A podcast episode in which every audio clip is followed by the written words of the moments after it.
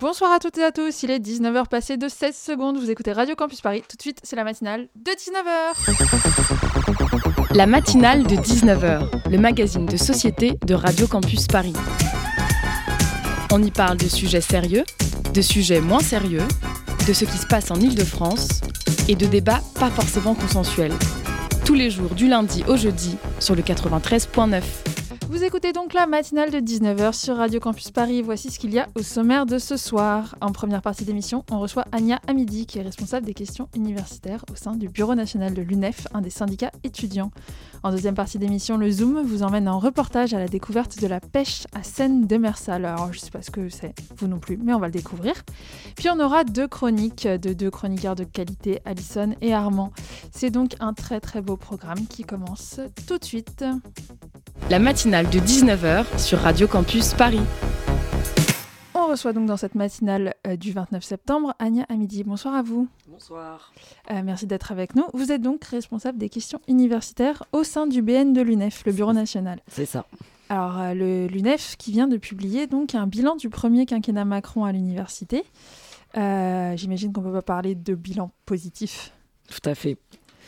Alors, euh, on va revenir au cours de cette interview euh, plus en détail sur les principaux points de ce bilan, puisque euh, le bilan que vous avez fait fait plus d'une soixantaine de pages, donc gros travail, c'est sûr. Mais on peut commencer tout de suite avec un des points les plus centraux de, ce bilan, c'est la précarité étudiante, évidemment.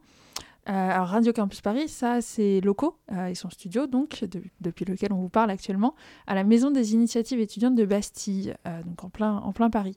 Ce soir, comme tous les jeudis, il y a la distribution alimentaire de l'association Copain, qui est une association née à Paris 1 et qui fait des distributions alimentaires dédiées aux étudiants. ça fait des mois et des mois et des mois que la file tous les jeudis fait le tour du bâtiment. c'est quelque chose qui vous choque? Bah oui, ça nous choque, mais euh, c'est vrai que ça fait plusieurs années que maintenant c'est un petit peu euh, structurel pour euh, l'ensemble des étudiants. On se retrouve, c'est vrai, encore là cette année dans une rentrée de plus en plus compliquée pour, pour les étudiants. C'est vrai que bon, on n'a pas eu d'augmentation des bourses, alors qu'il y a eu une augmentation de l'inflation, pas assez forte, euh, cette augmentation des bourses. Mais c'est vrai qu'au-delà de ça, on n'a pas eu de réelles mesures mises en place euh, par euh, le gouvernement pour pouvoir effectivement pallier bah, à la précarité étudiante, à l'inflation, à l'augmentation de tout ce qui augmente, hein, que ce soit les loyers, les, charges, bah, le gaz là cette année, mais c'est vrai que les transports, etc. C'est vrai qu'on a eu beaucoup d'augmentation et il n'y a rien qui a encore été mis en place cette année pour pallier à cette précarité. Alors, euh, l'UNEF, quand on va sur votre site, une des premières choses qu'on voit, c'est euh, dans vos actualités, c'est une, inflation de 2,5% du coût de la vie pour les étudiants en 2021. Euh, avec la crise énergétique et l'inflation globale hein, qui se voit dans les magasins, dans les loyers, absolument partout, on s'attend à plus encore en 2022. vous avez déjà une idée de l'estimation qu'il va pouvoir y avoir sur, sur, sur le coût de la vie étudiante et son augmentation? Bah, alors euh, non, pas spécialement, mais par contre on sait que euh, bah, là, euh, plus les années passent, plus effectivement le, coût de la vie pour les étudiants elle augmente. Là cette année, bon ça a été par rapport à l'inflation, mais l'année dernière par exemple on avait fait des coûts aussi, on avait fait des calculs sur le coût que bah, le Covid était pour l'ensemble des étudiants, donc les masques, le gel hydroalcoolique, etc. Et c'est vrai que bah, plus le temps passe, plus le coût de la vie est important pour les étudiants, et on a des loyers aussi qui augmentent, on a des transports qui augmentent, et c'est vrai qu'on a des communautés de communes qui sont pas forcément à la hauteur pour euh, pouvoir aider les étudiants et surtout mettre en place des vraies tarifications euh, étudiantes pour euh, l'ensemble de la jeunesse en règle générale. Ah oui, parce que quand vous parlez de tarification étudiante, alors souvent dans l'esprit collectif, on va dire, mm. être étudiant, c'est donc avoir la carte étudiante, avoir des tarifs réduits au cinéma, avoir des choses comme ça. C'est dans la, dans la réalité, c'est pas du tout le cas. C'est ça. C'est vrai que euh, bah là, pour Paris, par exemple, on a une tarification euh, étudiante pour euh, le pass Navigo. Mais par contre, ça reste un coût qui est quand même ultra élevé pour les étudiants. Surtout quand on sait qu'aujourd'hui, bah, on a très peu d'étudiants qui sont boursiers, qu'on a un étudiant sur deux qui est obligé de se salarier à côté de ses études pour pouvoir vivre, tout simplement, alors que c'est la première cause d'échec à l'université. Et c'est vrai que bah, ces tarifications sociales, si on peut appeler ça des tarifications sociales, elles sont bah, soit beaucoup trop élevées ou soit inexistante pour l'ensemble des étudiants, notamment euh, sur la région parisienne. Ou par exemple, on a euh, un encadrement des loyers qui a été mis en place. Donc euh, il, a été mis en place, c'est bien, mais par contre, il s'étend pas à l'ensemble de la couronne de la région parisienne. Mais au-delà de ça, c'est vrai qu'on se retrouve quand même dans des situations où, même s'il y a un encadrement des loyers, le loyer est extrêmement élevé. Et aujourd'hui, quand on est un étudiant, qu'on n'est pas boursier, qu'on doit, bah, par exemple, juste payer son loyer, ça représente quand même énormément pour, pour le coût d'un étudiant et c'est enfin c'est beaucoup trop, quoi. Ah, aussi, sur la question du logement, euh, si on s'intéresse déjà spécifiquement à la situation parisienne, le, loyer moyen d'un studio euh, d'une quinzaine de mètres carrés à Paris, c'est entre 700 et 900 euros à peu près. Euh, si on veut quelque chose d'à peu près salubre, pas trop trop loin de la fac intramuros, quand on est à la fac intramuros, c'est évidemment les loyers les plus chers de France. Hein. mais c'est quasiment impossible de se loger. Il y, y, a des étudiants à Rennes, par exemple, qui n'ont pas de logement après le début des cours, qui prennent des Airbnb, des campings. Pourtant, le gouvernement dit qu'il y a des places en Crous, euh, ouvre euh, officiellement de nouvelles résidences. Comment ça se fait qu'il y ait une telle dichotomie entre ce que dit le gouvernement au niveau des places en Crous et la réalité? Bah, C'est aujourd'hui, enfin, ça c'est quelque chose qu'on dénonce depuis toujours, c'est qu'aujourd'hui on a des annonces du gouvernement, mais ça reste des annonces dans la réalité, c'est pas vraiment le cas. On nous a annoncé effectivement euh, la construction de logements étudiants, donc je, pense par exemple à la région parisienne, mais aujourd'hui c'est vrai qu'ils sont bah, presque inexistants. Et quand on fait les calculs aussi, enfin, le nombre d'étudiants qui sont logés en résidence universitaire, c'est rien, c'est de la poussière par rapport au nombre d'étudiants qui sont dans le besoin euh, de, de, de logements crous. Et c'est vrai que bah, c'est un réel problème sur euh, effectivement bah, qu'est-ce que le gouvernement annonce et qu'est-ce qui va être réellement mis en place. Et c'est vrai que ça, on le, enfin, on le remarque depuis euh, plusieurs années. Hein. ça fait euh, de nombreux gouvernements euh, successifs qui font des annonces sur beaucoup de choses par rapport aux étudiants, mais par contre, c'est pas la réalité. Par exemple, on l'a vu aussi sur le nombre de places en enfin dans, dans, la fac, le nombre de places en licence, on a quand même un gouvernement qui avait annoncé 9500 places là cette année. nouvelle place. Hein. Nouvelle place. Euh, il y en a quand même 22 euh, 250 qui ont été supprimés depuis 2018. Et sachant que c'est des mensonges. ces 9500 places, elles ne correspondent pas à l'augmentation du nombre de bacheliers. En plus, en plus.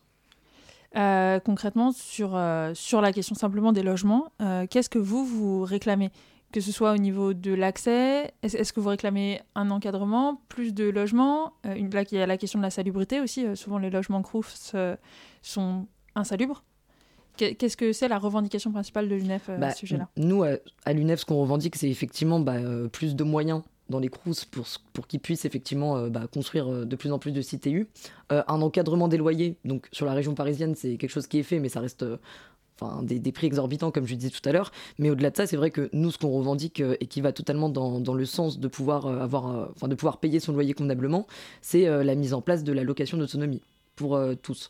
Ce qui permettrait effectivement à des étudiants de pouvoir, bon, même si ça reste très cher pour la région parisienne, ça permettrait à des étudiants de pouvoir euh, payer euh, leur loyer sans, sans grosse difficulté. Est-ce que vous pouvez la présenter un peu, la location d'autonomie? La location d'autonomie, bah alors nous à l'UNEF, c'est quelque chose qu'on revendique depuis toujours, hein, c'est une revendication historique. Nous, ce qu'on pose à l'UNEF, c'est que bah, aujourd'hui, les trois sources de, de ressources pour des étudiants, bah, c'est bah, les, ressources familiales qui sont euh, extrêmement euh, inégalitaires, mais au-delà de ça, euh, enfin, qui vont pas dans le sens de l'autonomie de la jeunesse. c'est bah, le salariat étudiant, comme je, disais, comme je le disais tout à l'heure, c'est bah, un étudiant sur deux quand même qui est obligé de se salarier pour payer ses études, ce qui représente la première cause d'échec à l'université. Et nous, à l'UNEF, ce qu'on revendique, c'est qu'aucun étudiant ne doit pouvoir se salarier pour payer ses études, quoi. Enfin, si pas possible. Et la troisième source, bah, c'est les bourses. Et les bourses aujourd'hui, bah, elles, sont, euh, bah, elles sont déjà injustes pour les étudiants. Elles sont pas du tout à la hauteur. Enfin, quand on voit que l'échelon le plus haut de bourse, euh, qui est euh, l'échelon 7, c'est pas plus de 700 euros, ce qui représente bah, un loyer parisien, quoi. C'est en dessous du seuil de pauvreté. C'est ça, qui est en dessous du seuil de pauvreté et qu'il y a très très peu d'étudiants aujourd'hui qui sont boursiers. Et c'est important de préciser aussi que pour les étudiants qui sont en rupture familiale complète, c'est-à-dire aucun soutien de la famille, l'échelon 7, il n'y a pas au-dessus. C'est ça. Donc c'est-à-dire que le maximum qu'un étudiant puisse avoir, c'est largement en dessous du seuil de pauvreté, s'il est tout seul. C'est ça. Et c'est vrai que bah, ces trois euh, sources de revenus, pour nous, bah, elles sont injustes et inégales, bien sûr. Et, euh, et c'est vrai que bah, pour euh, pallier à tout ça, ce qu'on dit que c'est une allocation d'autonomie pour que bah, déjà il y ait la mise en place d'un réel statut étudiant. Parce qu'aujourd'hui, bah, quand on est étudiant, on n'a accès à rien à part les bourses. Quand on est jeune, on n'a accès à rien euh, du tout. Euh, enfin, le RSA euh, n'existe pas en dessous de 25 ans, par exemple. Et c'est vrai que bah, nous, ce qu'on revendique, bah, c'est la mise en place d'une allocation d'autonomie pour toutes et tous, donc qui ne sera pas calculée sur le revenu des parents, qui ne sera calculée sur rien. Tout le monde touchera un montant de 1000, plus de 1000 euros, donc qui sera au-dessus du seuil de pauvreté, quoi, pour pouvoir vivre dans de bonnes conditions. C'est les 1063 euros du salaire étudiant, en fait. C'est ça. C'est les 1063 euros du salaire étudiant qui est proposé par la NUP. C'est sensiblement ça. C'est proposé par l'UNEF, oui. Oui, vous, vous le proposez, mais en termes d'équivalence des mesures, c'est quelque chose qu'on a pu retrouver ailleurs aussi. C'est ça. Euh, donc ça, c'était concernant le logement. Euh, mais alors évidemment, l'argent, il sert aussi à se nourrir. Euh, une des mesures phares du gouvernement face à la crise économique et à la précarité étudiante, c'est les repas crous à 1 euro. Alors pour le moment, ils n'ont pas été supprimés, mais ça a été débattu. ça a été débattu de une suppression complète des repas crous à 1 euro. C'est quelque chose évidemment auquel vous êtes opposé, j'imagine Oui, tout à fait. Bah, déjà, le repas à 1 euro, pour revenir un petit peu sur le contexte, il avait quand même été mis en place bah, suite euh, à la crise sanitaire et un petit peu euh, bah, à tout ce qui s'était passé euh, dans le milieu étudiant, avec effectivement, comme comme tu le disais tout à l'heure, des queues de plus en plus longues dans les distributions alimentaires et tout. Et c'est vrai que bah, suite aux mobilisations, notamment aux mobilisations de l'UNEF, le gouvernement avait décidé de mettre en place le rue à 1 euro, mais il était ouvert pour tous. C'est-à-dire que même les non-boursiers avaient accès au rue à 1 euro pendant euh, Sur un présentation de la carte étudiante, c'est ça. Sauf que l'année dernière, ils ont quand même décidé de le supprimer pour les étudiants non boursiers. Et nous, c'est encore une bataille euh, dans laquelle bah, on continue à batailler au niveau du CNUS. Donc, euh, le CNUS, c'est euh, le, CRUS au niveau national. Donc, c'est lui qui va gérer, par exemple, bah, effectivement, si on met en place ou pas le repas à 1 euro pour toutes et tous. Et nous, c'est vrai que à l'UNEF, ce qu'on revendique, c'est, comme je le disais tout à l'heure, aujourd'hui, les bourses, elles sont injustes. Et euh, nous, ce qu'on revendique, c'est que l'ensemble des étudiants puissent avoir accès euh, au repas à 1 euro euh, pour toutes et tous, et que tout le débat qu'il y a autour de la suppression du repas à 1 euro, on, trouve que c'est quand même assez délirant, surtout quand on voit aujourd'hui dans quelle détresse sont l'ensemble des étudiants et dans quelle détresse financière l'ensemble des étudiants se retrouvent. Et concernant donc du coup l'accès aussi à l'université, là ça fait 4 ans, est-ce qu'on peut euh, peut-être dresser un peu un bilan de Parcoursup? Alors, euh, donc, tu as évoqué tout à l'heure euh, les 9500 places qui ne correspondent pas à l'augmentation du nombre de bacheliers, etc. le bilan, évidemment, on l'a évoqué tout à l'heure, il est négatif. Qu'est-ce que c'est quoi un exemple le plus criant de, des problèmes de Parcoursup? Bah, Aujourd'hui, comme je le disais tout à l'heure, hein, on a des annonces qui ne correspondent pas à la réalité. Euh, on a des grosses problématiques qui font que euh, bah, on a quand même des suppressions de places qui se font dans les filières les plus tendues. Donc euh, je pense bah, par exemple aux STAPS ou aux psycho qui sont quand même des filières très demandées. Après un bac, on a quand même, bah, par exemple, 900, plus de 900 places qui ont été supprimées en STAPS et plus de 1600 places qui ont été supprimées en psycho, ce qui reste quand même extrêmement problématique. Et c'est vrai que là, nous, on a fait un petit peu le bilan euh, de euh, qu'est-ce qui s'est passé sous Emmanuel Macron. Mais c'est vrai que bah, là, on a une sélection qui est de plus en plus forte, où cette année, on a encore eu de plus en plus de euh, bacheliers qui se sont retrouvés sans, inscription l'année prochaine, qui viennent nous voir tous les jours parce que bah, aujourd'hui, ils, n'ont rien du tout à faire. Et c'est vrai que tout ça, nous, ce qu'on pose un petit peu sur, sur ce qui s'est passé, c'est que bah, aujourd'hui, on a quand même un, un enseignement supérieur, donc un service public qui est à l'agonie, où euh, bah, en face on a un État euh, qui qui met enfin qui met pas les moyens euh, suffisants et nécessaires pour pouvoir bah, pallier à tout ça. Qu'on a même un État qui cherche à la limite à détruire cet enseignement supérieur public avec bah, des baisses de moyens comme je le disais tout à l'heure. Et c'est vrai qu'on a eu une situation où dans les années 80-90 on a eu un baby boom. Mais les enfin les gouvernements successifs étaient à peu près à la hauteur ont mis des moyens à la hauteur pour pouvoir euh, euh, gérer euh, cette augmentation démographique. Mais c'est vrai que là, on se retrouve quand même dans une situation où, sous Emmanuel Macron, on, a des gouvernements qui n'ont rien fait, mais là, c'est de pire en pire. On a de plus en plus de bacheliers. ce qu'on théorise, c'est une démocratisation de l'enseignement supérieur, mais par contre, on a des nombres de places en licence et en master qui font que diminuer. Comme je le disais tout à l'heure, rien que cette année, on a quand même eu enfin moins, enfin depuis 2018, on a quand même eu moins 22 250 euh, euh, places euh, supprimées en tout dans toute la France, et c'est quand même quelque chose qui est assez assez problématique. Et on a une sélection qui est de plus en plus forte, notamment avec parcoursup, qui fait que bah, on a énormément des, de lycéens qui soit se retrouvent dans des affectations qu'ils n'ont pas choisies, qu'ils ont subies, soit sans rien du tout. Et est-ce qu'on peut pas mettre en lien aussi la réforme de Parcoursup avec la réforme du bac Réforme du bac, du coup, qui euh, met en avant le contrôle continu, euh, donc du coup la différenciation selon les lycées. Euh, est-ce que la réforme du bac, selon vous, elle est construite pour correspondre à Parcoursup et donc pour exclure les classes populaires, les ruraux? Ah mais ça c'est clair, hein. et ça c'est quelque chose qu'on a toujours demandé aussi au gouvernement, c'est qu'aujourd'hui ils ont mis en place des algorithmes, on ne sait pas comment ils sélectionnent les jeunes.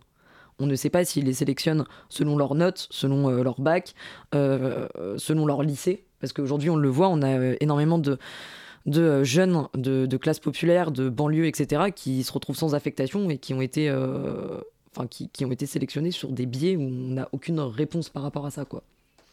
Euh, merci beaucoup Anya. On va marquer une petite pause musicale. On revient tout de suite.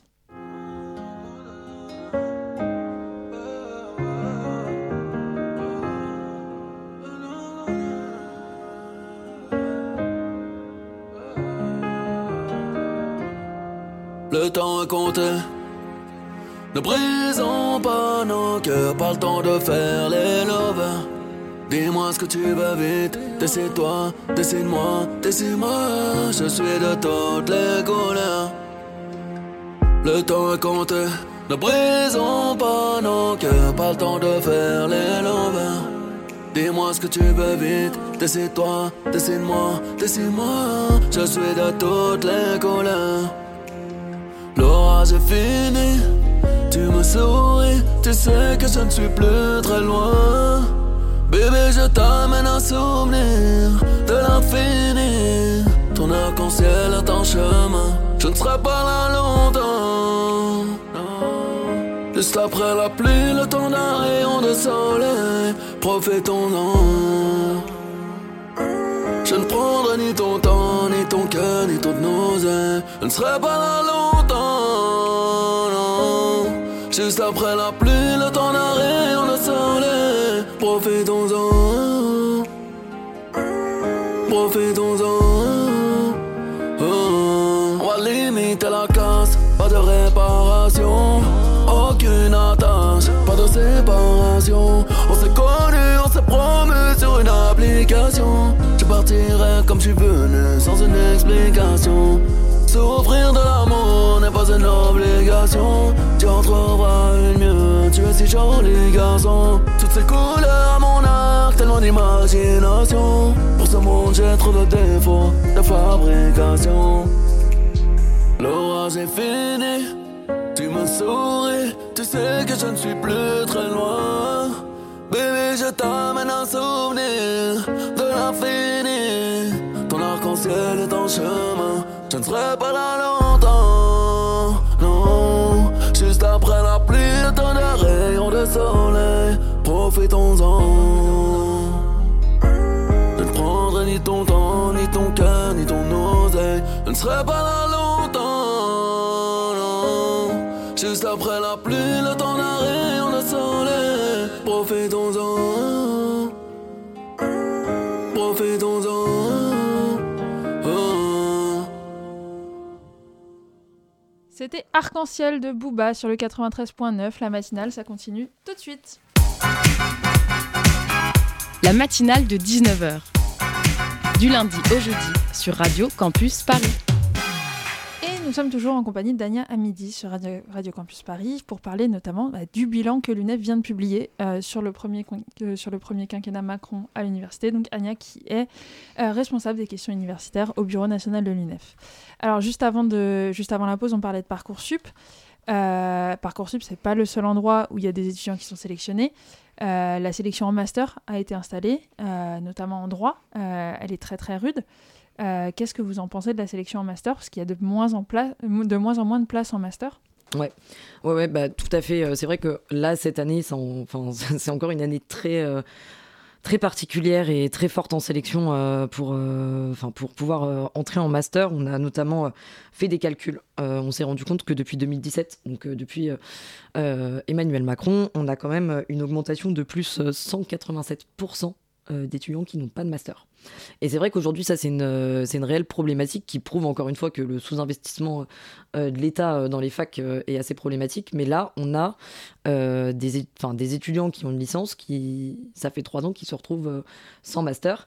et c'est vrai que tout ça, c'est assez problématique parce que le droit à la poursuite d'études il a complètement été remis en question.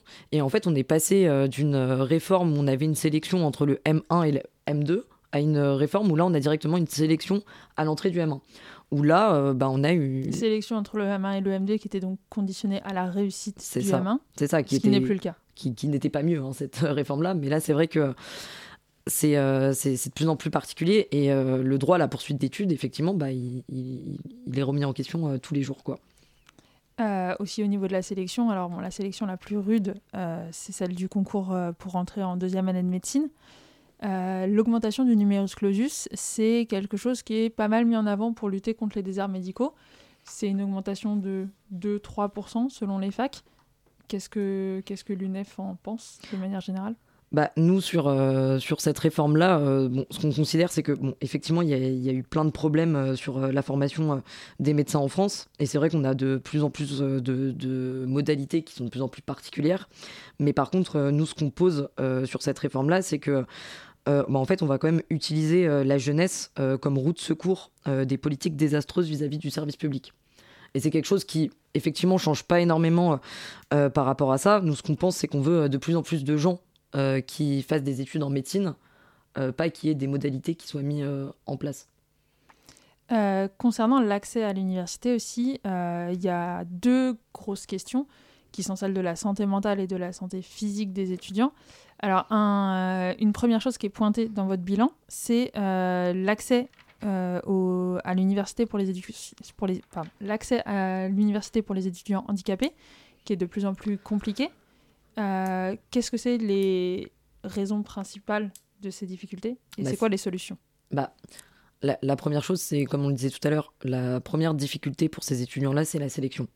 Et quand aujourd'hui, euh, nous à l'UNEF, on pose le fait qu'on est contre la sélection, c'est parce que ça exclut énormément de gens. Je veux dire, il y a une sélection qui se fait aussi bah, sur le genre, par exemple, qui se fait euh, sur la couleur de peau, qui se fait bah, sur la classe sociale, mais elle se fait aussi sur ces questions-là. Et c'est vrai que la première raison pour laquelle euh, les étudiants en situation de handicap euh, n'accèdent pas à la fac, c'est parce qu'il y a une sélection. La deuxième, c'est parce qu'aujourd'hui, on a des établissements euh, de l'enseignement supérieur qui ne sont pas adaptés pour ces étudiants-là.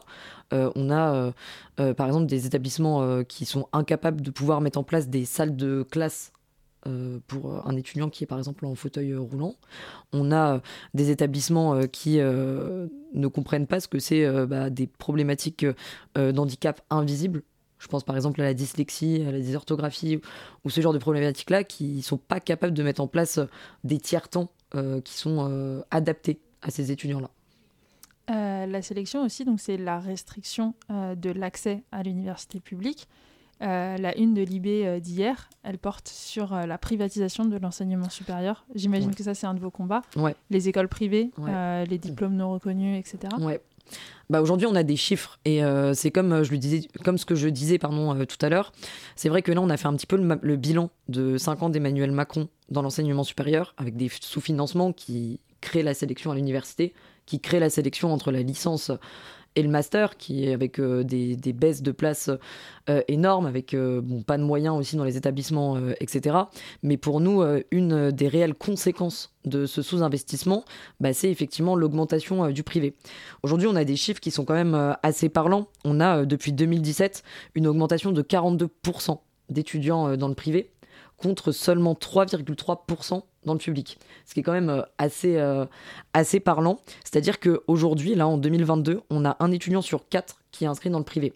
Et c'est vrai que ça a de nombreuses conséquences. Donc euh, déjà, quand on est étudiant dans le privé, bon, on fait face à des coûts d'inscription, par exemple, qui sont extrêmement élevés. Avec oui, des frais si on prend les écoles de commerce qui montent à plus de 20 000 euros l'année. C'est ça, avec des, des, des frais d'inscription extrêmement élevés. On a aussi des problématiques comme le fait qu'on a des filières qui sont uniquement faites dans le privé comme ce que tu disais sur les écoles de commerce, hein, c'est 99% d'écoles de, enfin de filières de commerce. Oui, dans le public, sont, on fait de la gestion. C'est ça. Et dans le privé, on fait du commerce. Et tout ce qui est marketing, design graphique, etc., les écoles de design, elles sont extrêmement euh, dans le, privé, puisque les, écoles publiques sont très, très, très sélectives où on a beaucoup beaucoup de problématiques euh, sur ça. Et c'est vrai que, euh, comme je l'ai dit tout à l'heure, la conséquence du privé et la conséquence qu'aujourd'hui on a un étudiant sur quatre euh, dans le privé, c'est que euh, bah, effectivement on a des frais d'inscription euh, extrêmement élevés, mais au-delà de ça on a des diplômes qui sont souvent pas reconnus par l'État. Et avoir des diplômes pas reconnus par l'État, c'est des étudiants qui viennent nous voir, nous l'UNEF, et qui nous disent bon bah j'ai fait 5 ans dans cette école-là, Mais par contre, je veux continuer un master. sauf que l'université me dit de reprendre en L1. Et c'est des étudiants qui ne savaient pas c'était des diplômes non reconnus par l'État. Et c'est aussi bah, une manque de droit pour les étudiants. Donc quand on est dans des écoles privées pas reconnues par l'État, bah, on n'a pas tous les droits qui sont encadrés nationalement et par l'État, comme des représentants étudiants etc. Et c'est vrai que ça fait euh, de plus en plus de problèmes. Et on le voit aujourd'hui qu'Emmanuel Macron est dans une logique euh, de plus en plus libérale euh, pour l'université, parce que une augmentation des budgets pour le privé, c'est quand même et pas pour le public, c'est quand même assez parlant. Oui, parce que sur les budgets, alors bon, évidemment, il y a le fait de payer les chargés de TD, d'avoir suffisamment de TD pour tous les étudiants. Hein. On sait que les TD débordent. C'est pas inhabituel dans une licence d'histoire d'avoir des amphis à 800 et des TD à 50. Euh, sur le plan purement pratique, le campus de la Sorbonne Nouvelle Paris 3 vient d'ouvrir à Nation. Il y a une poutre qui a failli tomber à côté de la tête d'une étudiante, enfin qui est tombée à côté de la tête d'une étudiante. Il y a des plafonds qui s'écroulent. Le campus est neuf. Euh, est-ce que pour vous c'est représentatif de l'état de l'université? Totalement. C'est vrai que euh, sur, sur ce qui s'est passé sur Paris 3, c'est encore une preuve bon, du sous-investissement, comme on le dit, mais que effectivement, enfin, on a quand même un, un, état qui est quand même assez déconnecté des problématiques euh, euh, de l'enseignement supérieur, on le voit, euh, enfin à Paris 3, ils ont quand même enfin je vais extrapoler, hein, ils ont décidé de créer un nouveau centre universitaire. Aussi parce que Sancier était blindé d'amiante, comme la moitié des centres universitaires de Paris. C'est ça, mais ils n'ont pas calculé réellement le nombre de places qu'il fallait. Donc c'est vrai que ça, c'est encore une preuve par A plus B que euh, bah, les universités sont sous-financées euh, par l'État et qu'elles manquent de moyens. Et qu'aujourd'hui, euh, effectivement, bah, ce manque de moyens-là, bah, il fait que soit on a des poutres qui nous tombent dessus, soit on est obligé de faire des cours à distance. Mais c'est pas la solution. Et aujourd'hui, on, le sait, nous, on est contre le fait de, mettre en place des cours à distance parce qu'il n'y a pas de place dans la fac. les cours à distance, du coup, ils ont été aussi beaucoup mis en place avec le Covid. Et là, il y a des BU qui ferment, il y a des cours à distance qui sont mis en place à cause des coûts de l'énergie. Donc du coup, le coût du chauffage et du suivi des cours, il passe de l'université aux étudiants. C'est ça, exactement. Exactement. Et ça renflue euh, la précarité euh, étudiante et euh, ce n'est pas la solution parce que pédagogiquement, on ne peut pas assumer de, faire des cours à distance et, demander une démocratisation de l'enseignement supérieur. Alors, il faut aussi un ordinateur pour suivre les cours à distance. Officiellement, la fac peut donner jusqu'à 500 euros par étudiant pour un ordinateur. Vous accompagnez des étudiants qui font cette demande? Oui, tout à fait. C'est vrai qu'on se retrouve assez régulièrement. Euh, enfin, là, avec euh, l'augmentation de la précarité, on a de plus en plus d'étudiants qui n'ont pas les moyens, bah, même d'avoir Internet. C'est quand même quelque chose qui, nous, nous paraît assez assez normal. Mais par contre, on a aujourd'hui beaucoup d'étudiants qui ne sont pas dans des euh, conditions de pouvoir étudier euh, chez eux, dans de bonnes conditions, qui soit bah, vivent chez leurs parents euh, et n'ont pas d'espace pour travailler, soit qui vivent aussi dans des 9 mètres carrés. Donc, expliquer à un étudiant que bon, il va faire une semaine de cours en ligne dans son 9 mètres carrés, tout seul, donc pas de vie sociale, euh, pas la vie euh, étudiante que nous on peut vivre à l'université, etc. Bah, tout ça, ça crée plein de problèmes. Notamment, bah, ça se relie effectivement à tout ce qu'on pouvait dire sur euh, la santé mentale, où on a des étudiants aujourd'hui qui sont quand même dans une situation de détresse extrême, où on a beaucoup, beaucoup de problèmes liés à la santé mentale. Et dernière question, c'est sur l'accès aux aides, aux bourses, aux démarches, etc. Les syndicats étudiants, souvent, vous accompagnez, vous faites des permanences syndicales. Oui. Vous devriez pas faire ça, en théorie. Ah non, nous, on théorise bien sûr le fait qu'on on ne devrait pas euh, euh, faire euh, le rôle d'un service public, mais par contre, aujourd'hui, on se rend compte qu'on n'a pas le choix. On n'a pas le choix d'aller essayer de pallier à la précarité sur l'ensemble des facs de France en, organisant des distributions alimentaires. On n'a pas le choix d'aller dire aux étudiants qu'il y a des bourses qui existent comme les ASA et les ASAP dans les CROUS si jamais on n'est pas boursier, mais par contre qu'on est dans des difficultés financières extrêmes. on n'a pas le choix d'aller manifester dans la rue pour dire effectivement euh, euh, à, euh, au gouvernement bah, que bah, la jeunesse elle est ultra précaire et que bah, on n'arrive plus à vivre convenablement et que on est en train de la sacrifier encore une fois encore une fois cette année. Aujourd'hui, vous étiez en manifestation? Exactement. Et c'est quand la prochaine? Nous, on appelle l'ensemble de la jeunesse et bah, notamment tous les étudiants parisiens à se mobiliser le 6 devant le ministère pour bah, dire non à la sélection et déposer les dossiers des, des étudiants, euh, enfin des étudiants ou des lycéens qui n'ont toujours pas d'inscription parce qu'aujourd'hui c'est un vrai sujet et, on pense qu'il faut effectivement se mobiliser contre la sélection et pour demander un réel plan d'investissement de l'État pour les étudiants et, et pour qu'on puisse étudier dans de bonnes conditions et pouvoir faire le choix d'étudier dans la filière de notre choix. Et vous appelez aussi à la manifestation du 16 contre la vie chère? Alors, on va pas. enfin, nous, on appelle là, la prochaine date, euh, c'est le 6. Après, euh, sur la manifestation euh, par rapport à la vie chère, c'est une manifestation qui a été créée par des partis politiques. Aujourd'hui, on a un syndicat étudiant, donc notre prochaine date de mobilisation, c'est le 6. Ok, mais c'était pour, pour la suite aussi. Bah, merci beaucoup, Anya, d'avoir été avec nous ce soir. on va faire une deuxième petite pause musicale et puis on va revenir tout de suite après Fool's Garden de Lemon Trees.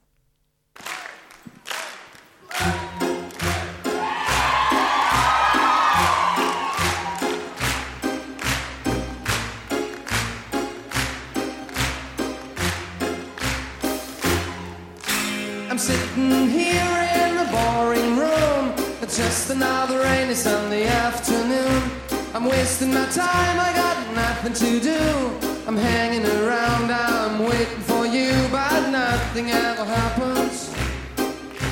I wonder. I'm driving around in my car. I'm driving too fast, I'm driving too far. I'd like to change my point of view I feel so lonely. I'm waiting for you, but nothing ever happens. And I wonder.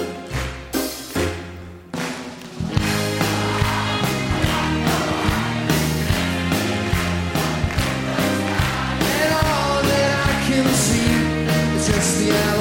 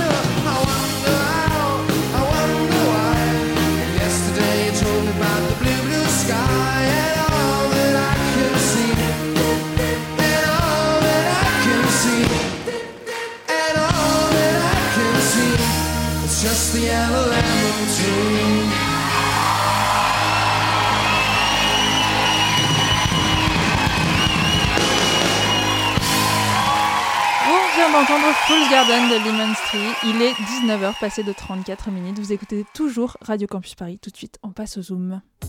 Le Zoom, dans la matinale de 19h. Ce soir, dans le Zoom, on a un reportage de notre super coordinatrice Marie Leroy et Mona Douib.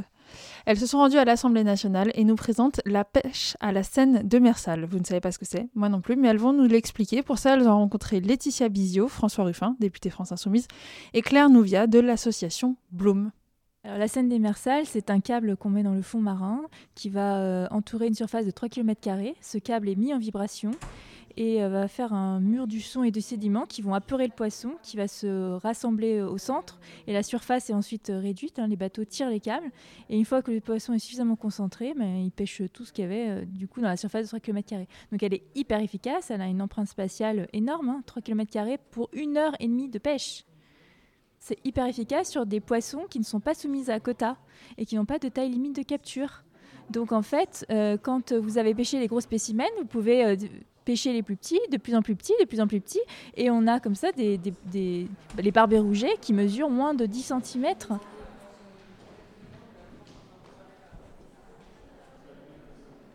L'erreur est humaine, persévérer diabolique, et en l'occurrence, c'est criminel. Euh, on était déjà main dans la main avec Bloom, avec toi Claire, avec euh, toi Sébastien, et avec les pêcheurs artisanaux de Montpoint, c'est-à-dire de la mer du Nord, pour la pêche électrique. Euh, le résultat, qu'est-ce que c'est? C'est que euh, c'est une dévastation, autant pour les poissons que pour les pêcheurs. Et là, alors que la preuve est donnée, on récidive, maintenant un peu plus loin de chez moi, en Normandie, et avec une nouvelle technique, donc euh, la scène démersale, bon, je connaissais pas. J'ai compris que c'était un grand câble, bon voilà. Euh, et avec la, garantie que les mêmes causes vont produire les mêmes effets. Et donc euh, là, il y a la nécessaire alliance, pour moi, euh, du social et de l'environnemental. C'est ce que vous parvenez à faire et c'est formidable. Maintenant, ma vraie question, c'est pourquoi à nouveau le silence de la France quoi? Pourquoi cette complaisance, sinon cette complicité du gouvernement, du président?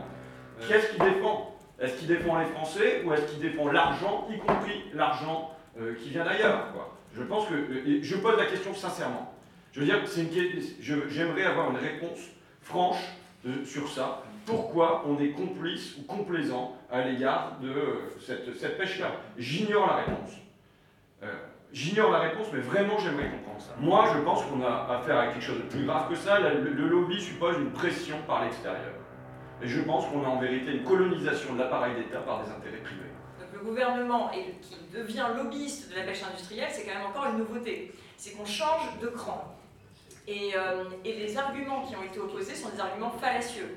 Et je- j'espère quand même qu'on est face à un gouvernement qui a un gramme de capacité technique et qui sait très bien quand le ministre dit, que le gouvernement dit euh, que cet article 5 de la politique commune de la pêche, avec l'amendement qui a été déposé par Caroline Rose et qui a été voté au Parlement européen euh, de façon victorieuse, que cet, euh, amendement mette en péril la, pêche- la politique commune de la pêche, c'est faux. Le- L'article 5 de la politique commune de la pêche, euh, en fait, gouverne les eaux territoriales et donc l'accès aux eaux territoriales des États membres aux bateaux de pêche traditionnels. Traditionnels. La Seine démersale n'a rien de traditionnel. Donc évidemment, elle n'existait pas au moment de la négociation de la politique commune de la pêche. Il est évident que ces euh, évolutions technologiques ultra performantes qui vident en effet l'océan, et c'est là en effet que la, lutte écologique rejoint la lutte sociale, puisqu'on est sur une convergence absolue évidemment des luttes, euh, eh bien cet, cet amendement ne met absolument pas en péril, puisqu'il prévoit justement de ne pas permettre à des bateaux avec des méthodes de pêche non traditionnelles d'avoir accès à nos eaux. Donc dans la totale mauvaise foi assumée, le gouvernement défend cet amendement. On est enfin dans cette clarification des positions qui sont défendues par les uns, donc un comité national qui défend les industriels contre les pêcheurs français, comme le comité national l'avait fait pour la pêche électrique, puisqu'ils s'étaient affichés contre la pêche électrique et avaient appelé les eurodéputés à voter pour la pêche électrique la veille du vote quand même. hein. Si vous voulez, il y a les trois pêcheurs là. Donc moi mon nom c'est Jean-Baptiste Touchard, je suis patron pêcheur artisan à Port-en-Bessin en Normandie. Je suis Philippe Calonne, je suis patron pêcheur à Ouistreham en Normandie. On est là euh, aujourd'hui pour essayer de défendre euh, le, le- la, la pêche artisanale euh, d'une part et euh, essayer de, de, de, de rédimer un peu la, la pratique de la scène démersale. Quoi. Les rendements sont, sont vraiment très très bons ou tout, du moins étaient très très bons parce que là à l'heure actuelle on peut observer que les rendements des bateaux qui la pratiquent commencent à diminuer franchement. En tant que pêcheur, euh, en tant que pêcheur, on peut euh, observer qu'il y a- quand même une certaine euh, certaines espèces qui sont en diminution.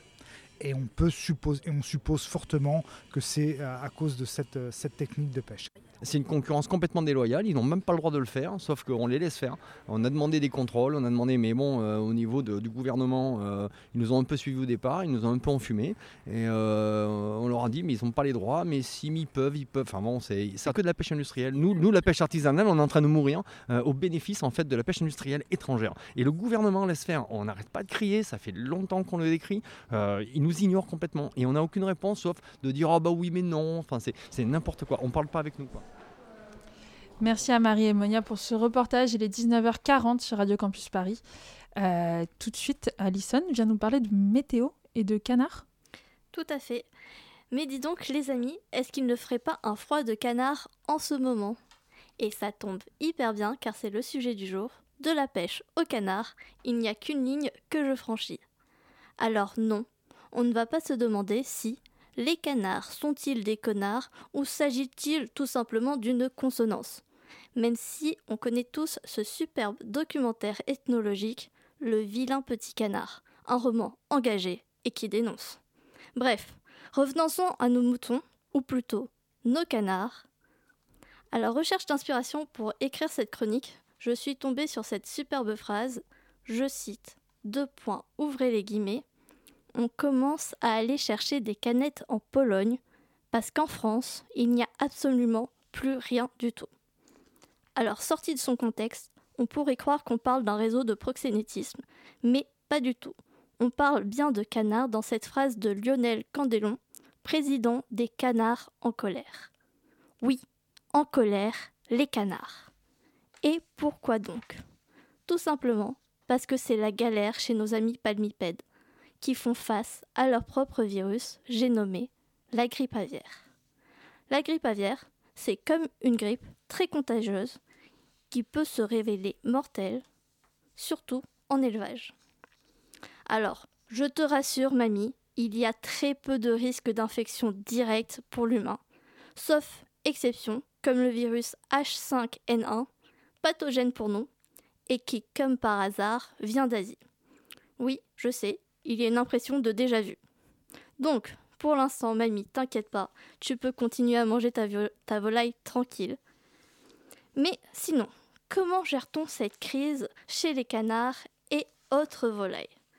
Nous avons avec nous Roger, canard dans une zone surveillée. Alors, Roger est pressé de parler. Bonjour Roger, comment gérez-vous cette crise de la grippe aviaire, s'il vous plaît?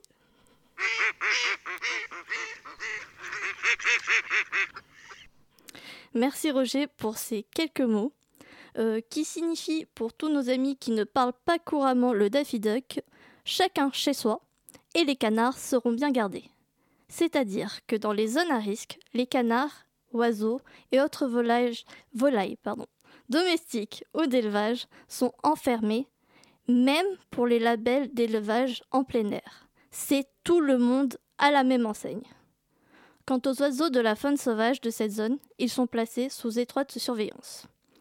Et si par malheur, Roger ou tout autre de ses petits copains tombe malade, porteurs sains ou non, ou même s'ils sont juste suspectés d'être contaminés, c'est direction l'abattage.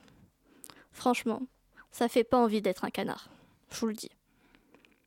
Et pour répondre à ma grand-mère, encore une fois, est-ce que cela signifie une nouvelle pénurie?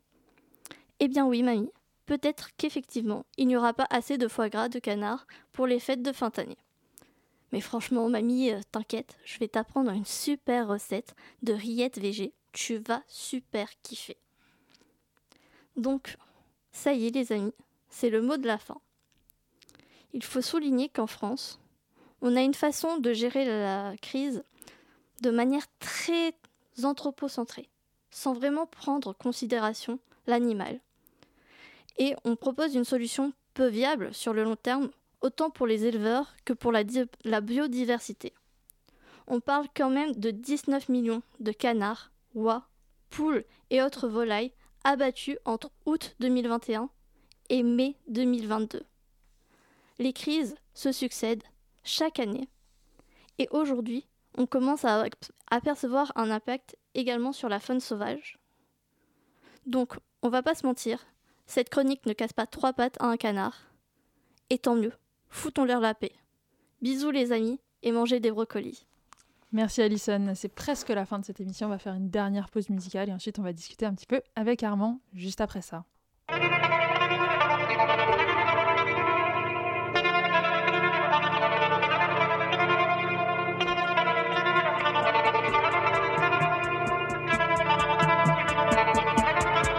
Elle m'a menti pour me protéger. Je suis un glouton, j'ai tout mangé. Oh, ça y est, ça fait de moi.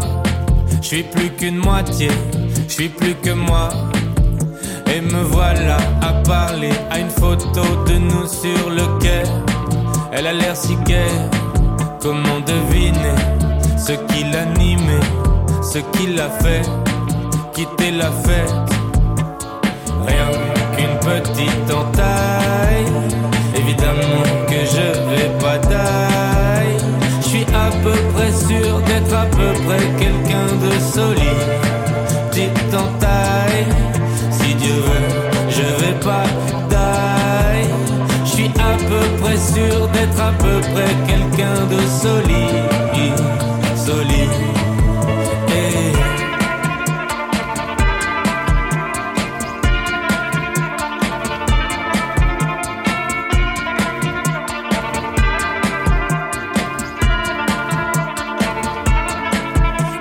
Tu penses? Qu'est-ce que tu bricoles? Hmm, Tennis, je parie que tu colles. Que ton service te rend folle. Ce soir, je reverrai ton match avec un peu d'alcool. D'ailleurs, j'ai prévu de pas dépasser ma moitié du lit, juste au cas où tu voudrais revenir cette nuit. Je te demanderai même pas de raison. Je veux juste qu'on fasse comme si t'avais pas quitté la maison il y a deux saisons, mais c'est rien qu'une petite entaille. Je suis à peu près sûr d'être à peu près quelqu'un de solide. Solide. Et Rien qu'une petite entaille. Évidemment que je vais pas taille. À peu près sûr d'être à peu près quelqu'un de solide. Petite entaille. Si Dieu veut, je vais pas taille. Je suis à peu près sûr d'être à peu près quelqu'un de solide.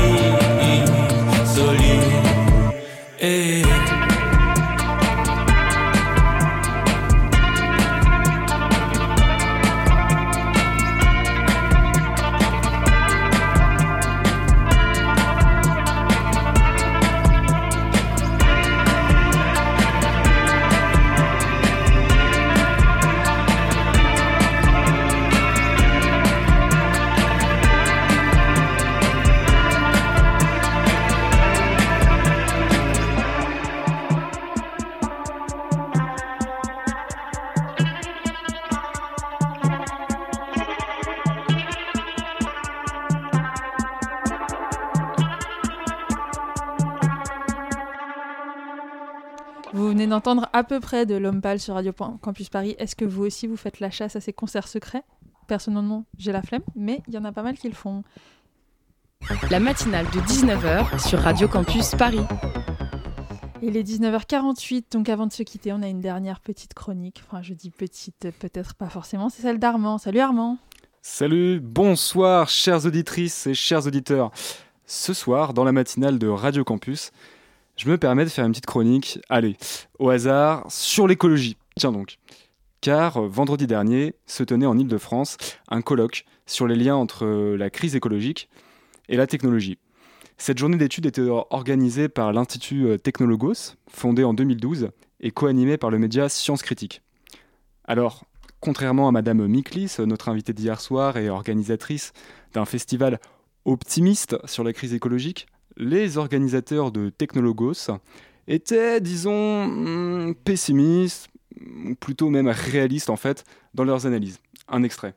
Le vivant est attaqué de toutes parts. On parle d'extinction de masse, euh, d'effondrement. Le chaos climatique est une réalité pour tous, euh, y compris dans les régions tempérées du globe. Les OGM, euh, revenus par la fenêtre après qu'on les ait évacués par la porte, se trouvent partout dans nos aliments.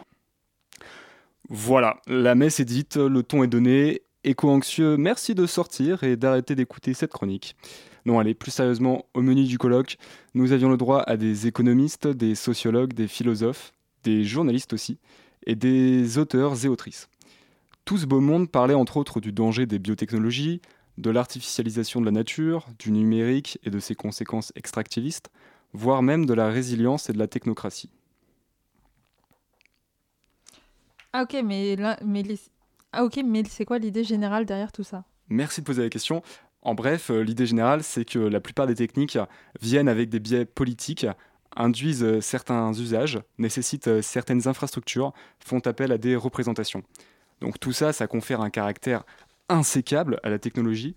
Alors, je vous vois arriver, c'est quoi ce gros mot? Pour la faire courte, c'est-à-dire que la technique ne peut être étudiée que comme un système, un ensemble d'éléments qui interagissent ensemble. Donc selon ces messieurs et mesdames, la technique n'est pas neutre. Non, non, non, non. Tu peux nous donner un, ex- un exemple? Mais bien sûr, euh, prenons les OGM, utilisés dans l'agriculture intensive. On sait qu'ils sont conçus pour euh, faire en sorte que les cultures soient plus résistantes face à leur environnement. Ils permettent de minimiser les pertes et de maximiser les profits. Donc on voit bien que les moyens techniques de modification génétique agricole imposent à leurs utilisateurs une valeur d'efficacité et de rentabilité économique. Il est impossible d'imaginer des OGM bio. C'est effarant comme connerie. Oui, c'est effarant comme connerie. Bon, malheureusement, on ne va pas pouvoir s'attarder sur toutes les interventions, car ça fait beaucoup, beaucoup de choses à traiter d'un point de vue théorique. Mais ne vous inquiétez pas, car croyez-le ou non, l'objectif, c'était aussi de réconcilier la théorie avec la pratique, et de parler stratégie militante. On a notamment entendu des appels à mobilisation, un extrait. Il y a un appel euh, à tous les, les camarades euh, présents euh, qui voudraient en fait euh, se battre euh, et sortir coûte que coûte de, ce- de cet endroit, de cette impasse. J'en profite pour annoncer qu'avec des amis, on va lancer un mouvement de résistance à la technologie. Voilà. Alors le mouvement dont parle le jeune étudiant que vous entendez s'appelle Antitech Résistance. Je répète, Antitech Résistance, voilà, si ça en intéresse certains. D'autres dans le public ont fait passer des petits coups de gueule contre le monde de la recherche. Un extrait. Il faut arrêter, arrêter des recherches qui sont pilotées par l'industrie, quelle qu'elle soit, pharmaceutique, semencière et autres. Il faut que les chercheurs aient le courage de se reconvertir dans autre chose, de faire autre chose. Et puis, malgré le ton grave et sérieux, on a aussi rigolé. Oui, oui, oui, je vous le promets, on a rigolé pendant un colloque, euh, la preuve.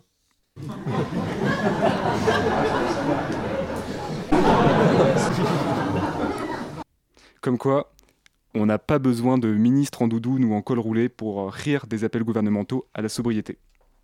Oui, et puis est-ce qu'on a besoin aussi de se priver d'un lave-linge et d'un sèche-linge, surtout qu'on ne possède pas? C'est une très bonne question. Merci Armand pour cette super chronique. Euh, et puis c'est l'heure de rendre l'antenne. Merci à vous de nous avoir écoutés. Alors cette émission, elle a été préparée par Marie Leroy, réalisée par Jonathan. À mes côtés, il y avait donc Armand qui est encore là avec nous et Alison qui est de l'autre côté de la vitre. Moi, je m'appelle Daphné. La matinale vous quitte pour ce soir et puis pour tout le week-end, parce qu'on est jeudi et qu'il n'y a pas de matinale le vendredi, c'est Chablis Hebdo. Donc on vous dit à lundi. En attendant, ne débranchez pas votre poste tout de suite. Ce soir, vous avez encore plein de rendez-vous, à commencer par les voix du crépuscule. Belle soirée sur le 93.9.